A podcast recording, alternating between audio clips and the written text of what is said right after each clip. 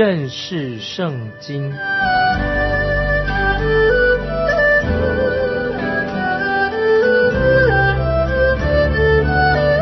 认识上帝的话，把上帝的话带到全世界。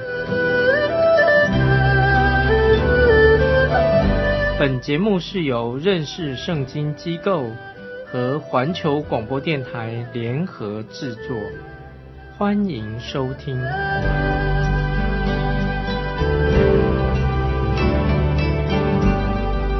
亲爱的听众朋友，你好，欢迎你再一次收听认识圣经，我是麦基牧师。路加福音第九章第一节啊，我们来看路加福音。第九章第一节，耶稣叫齐的十二个门徒，给他们能力、权柄，制服一切的鬼，医治各样的病。当我们主耶稣还在世上的时候，他是给他的门徒有医治的恩赐。这些神机性的行神机的恩赐，可以作为使徒一个凭据，证明他们就是跟从主耶稣的，是主耶稣所差遣的。当时在教会开始建立的时候，就是直到新约还没有写成之前，啊，还没有新约圣经。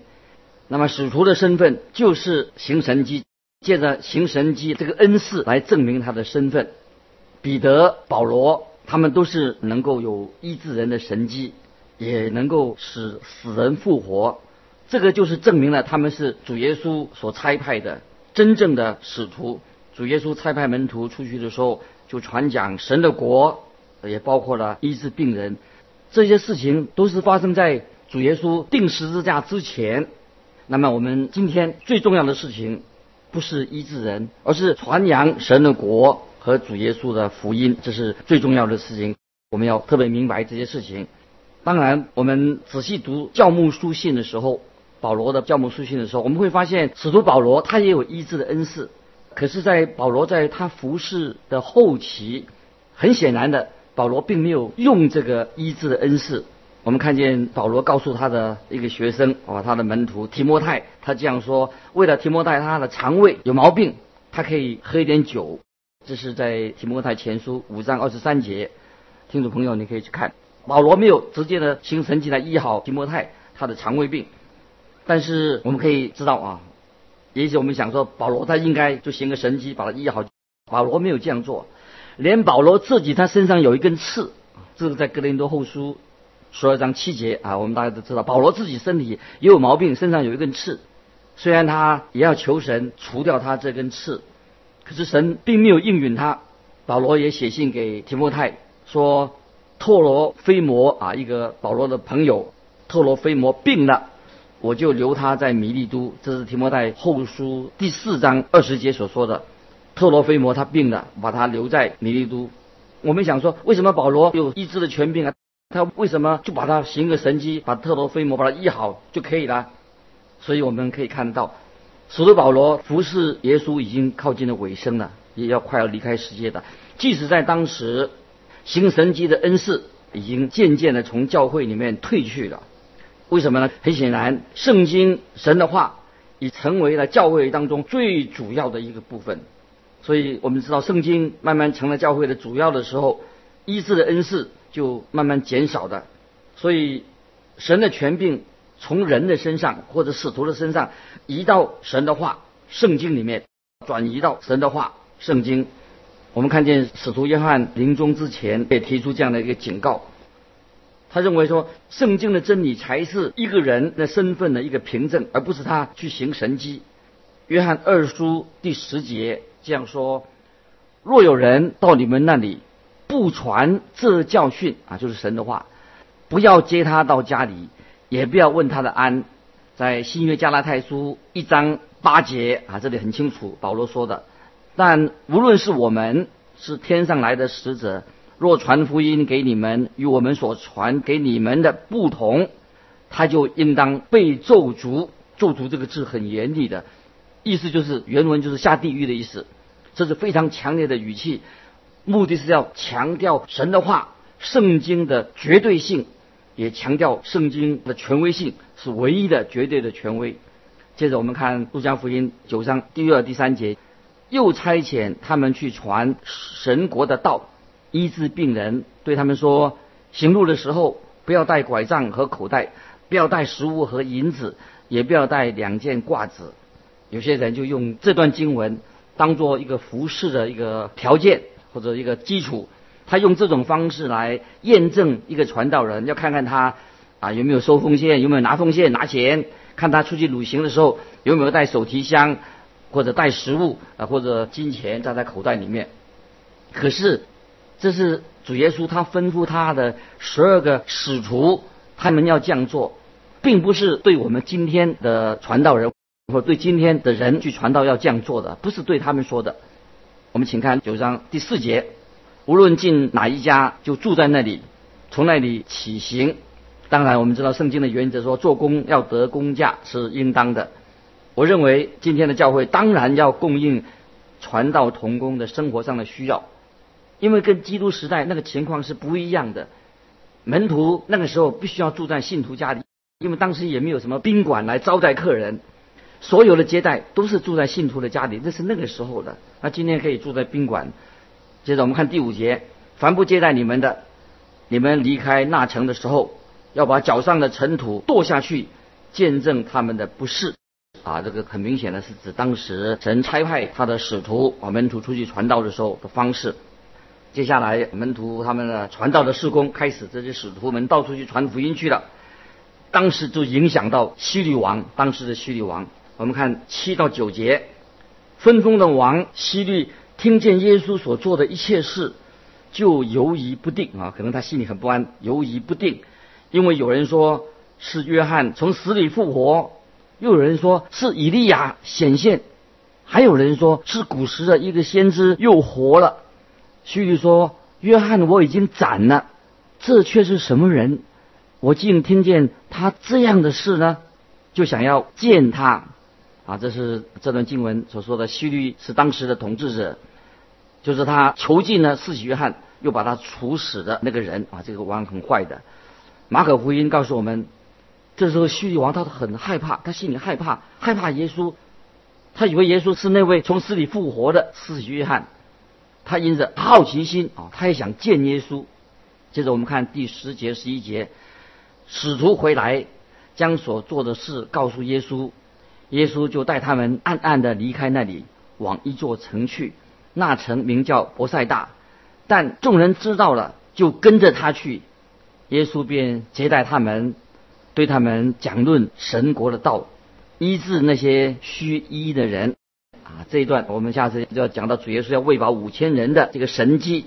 啊，耶稣要行这个神迹的背景，因为主耶稣这个时候他想门徒很累的，带他们去休息一下，很累没有机会休息。这些群众也没有考虑到耶稣的门徒他们的疲累，但是我们的主耶稣还是非常的有爱心。他是仁慈的，主耶稣是接待他们，交代他们，并医治当中有病的人。接着，以下的经文就是说，我们看到主耶稣的门徒啊，他们当中扮演了一个非常不恰当的一个角色，就是他们想要做主耶稣的顾问，想来给主耶稣提供顾问的意见，并且要告诉耶稣该怎么做。啊，会不会今天我们有很多人啊，也想向耶稣提一些意见？好像我们比耶稣还要懂，听众朋友，我们要小心啊！主耶稣并不需要我们给他任何的建议，神的儿子知道一切，他知道怎么做。接着我们来看下面的经文，《路加福音》第九章十二十三节：日头快要平息，十二个门徒来对他说：“请叫众人散开，他们好往四面乡村里去借宿找吃的，因为我们这里是野地。”耶稣说。你们给他们吃吧。门徒说：“我们不过有五个饼两条鱼，若不去为这许多人买食物，就不够。”这个时候，这些耶稣的门徒竟然变成了主耶稣的顾问，啊，想给耶稣出意见，做他的顾问，好像他们也是想要做一个经济专家。我们看第九章的十四、十五节，那时人数约有五千。耶稣对门徒说：“叫他们一排一排的坐下。”每排大约五十个人，门徒就如此行，叫众人都坐下。门徒的角色终于做对了，就是他们顺服了主耶稣对他们的吩咐。遇到这个情况，他们顺从了主耶稣的吩咐。接着我们看十六、十七节，耶稣拿着这五个饼、两条鱼，望着天祝福，拨开，递给门徒，摆在众人面前，他们就吃，并且都吃饱了，把剩下的零碎收拾起来，装满了十二男子。这段经文在马太福音、马可福音。约翰福音都记载了主耶稣行神迹喂饱五千人的神迹。听众朋友，我们要注意，主耶稣分派门徒去做一件不可能的任务、不可能的事情，这些门徒必须要学习。当然，今天我们听众朋友，我们要跟从耶稣，我们也要学习。主耶稣总是做一些不可能的事，他要行神迹，理由很明显，因为主耶稣在这个时候就要自己来行神迹了。创造天地万物的主耶稣，他一开始就造了鱼，他也使田地满了谷类。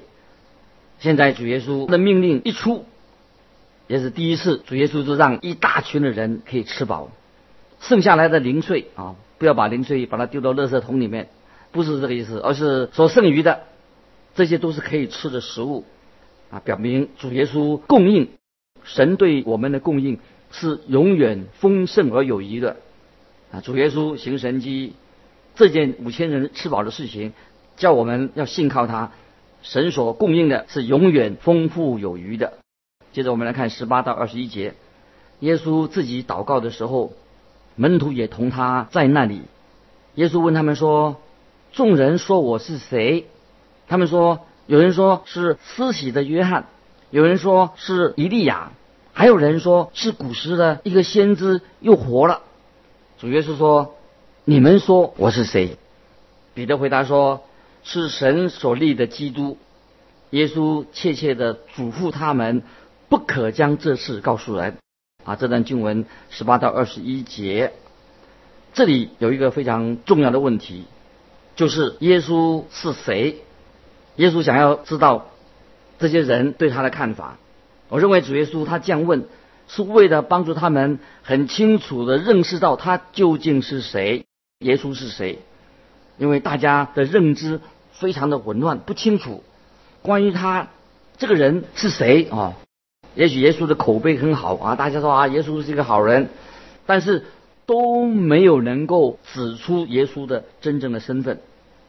最好的答案就是西门彼得他所说的：“你是基督，是永生神的儿子。”啊，这是记载在马太福音十六章十六节，跟这个意思是一样的。彼得所回答是：耶稣是神所设立的基督。那么彼得在马太福音啊十六章十六节所记载的，马太所记载的，你是基督，是永生神的儿子啊，这是一个很好的一个答案。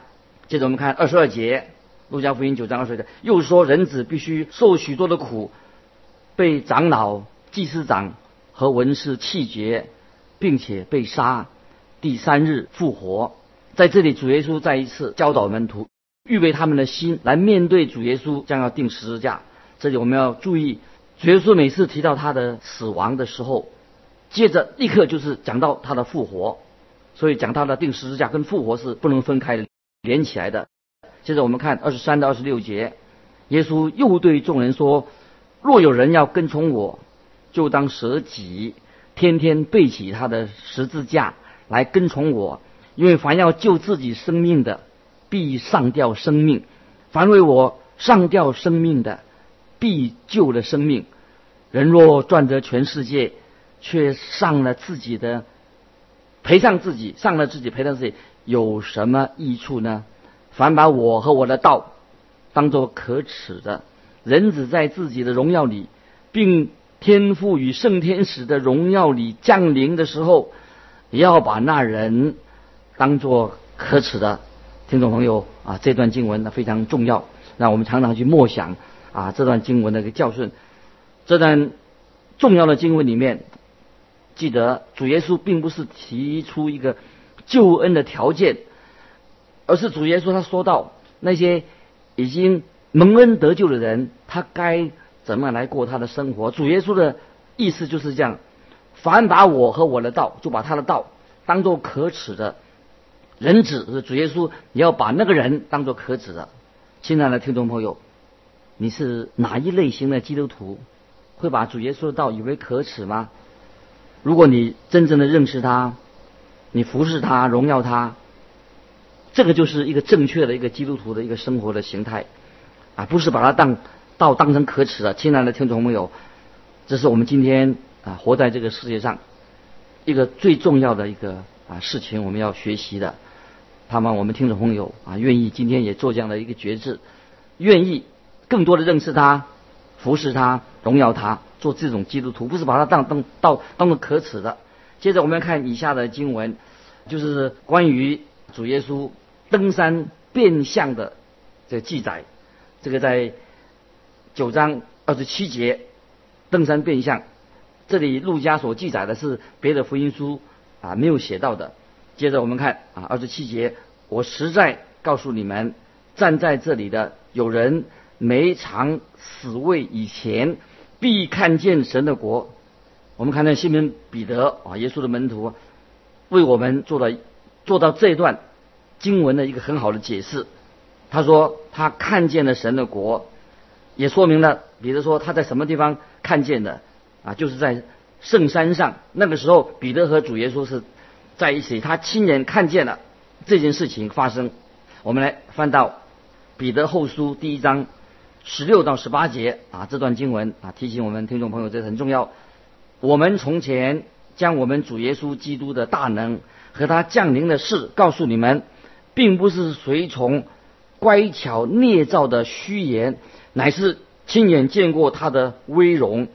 他从父神得尊贵荣耀的时候，从极大荣光之中有声音出来，向他说：“这是我的爱子，我所喜悦的。”我们同他在圣山的时候，亲自听见这声音从天上出来。这段经文是在彼得后书第一章十六十八节。这是西门彼得给主耶稣登山变相，他所做的见证，做一个解释。啊，对我来是这个是非常清楚的。我认为当时在场的人。应当比我们现在不在在场的这些学者啊，应该更知道当时发生了什什么事情。我们要接受这段经文的教导。我们看二十八节，说了这话以后，约有八天，耶稣带着彼得、约翰、雅各上山去祷告。主耶稣看见主耶稣带着彼得、雅各、约翰去祷告，上山祷告。正他们祷告的时候，主的面貌改变了，就是说主的样子啊转变了。转变这个意思就是说，他的外貌啊，完全的跟以前不一样，改变了。发生的过程就好像什么呢？就像毛毛虫变成了蝴蝶的一个经历一样。也许我们啊看过啊毛小小的毛毛虫，然后它把自己包在一个蛹啊那个虫蛹里面，那么最后它会蜕变这个蛹啊，突破蜕变成为一个美丽的蝴蝶。讲到这里是主耶稣改变形象所说的，不是说基督的讲不讲他神性方面的，而是指到耶稣的人性，指到人性方面的改变形象啊，就是今天我们基督徒的一个目标。当我们看见主耶稣在山上改变形象的时候，你所看到的什么呢？就是将来我们基督徒要所改变成为的样子。圣经说，死人要复活。活着的人要改变，也就是说，我们都会经历我们外貌改变一个完全新的，完全像蜕变一样。蜕变之后，我们就会在神面前是一个全新的人啊，被带到啊我们的神的面前啊，这是将来，这是我们的盼望啊。我们这个软弱的身体、败坏的血气的身体，有一天啊，完全的改变啊，成为啊。主儿女的完全一个新的样式。接着我们看二十九节，正祷告的时候，他的面貌就改变了，衣服洁白放光。这些经文不是说有一道光芒照在主耶稣的身上，而是说光从他的身体里面呢散发出来，向向外照耀。有些人就会问一个很笨的问题啊，这样说：哎，在天堂我们穿些什么衣服啊？问这个问题啊。听众朋友，你觉得我们在天上穿什么衣服啊？我想我们要穿的啊，当然是我们当然是要穿衣服，穿什么衣服呢？因为我们感谢神啊，我们会穿上主耶稣所穿的那个荣耀的光辉，会在我们的身上。接着我们来看三十节到三十一节，忽然有摩西、以利亚两个人同耶稣说话，他们在荣光里显现，谈论耶稣去世的事，就是他在耶路撒冷将要成的事。啊，这段经文里面提到有两个人出现了，摩西啊是旧约律法的代表，以利亚是旧约先知的代表。他们都要为主耶稣做见证。他们说些什么呢？他们谈论的是将于关于主耶稣去世的事情，就关于耶稣要定十字架的事情。使徒保罗说，他所传讲的福音是律法和先知同作见证的福音。啊，所以不是新的福音，是跟律法、先知同作见证的福音。新约的福音跟旧约并没有冲突。罗马书三章二十一节，罗马书三章二十一节这样说：但如今神的意在律法以外已经显明出来，有律法和先知为证啊。这个讲到，这讲了福音啊，说明主耶稣他的工作。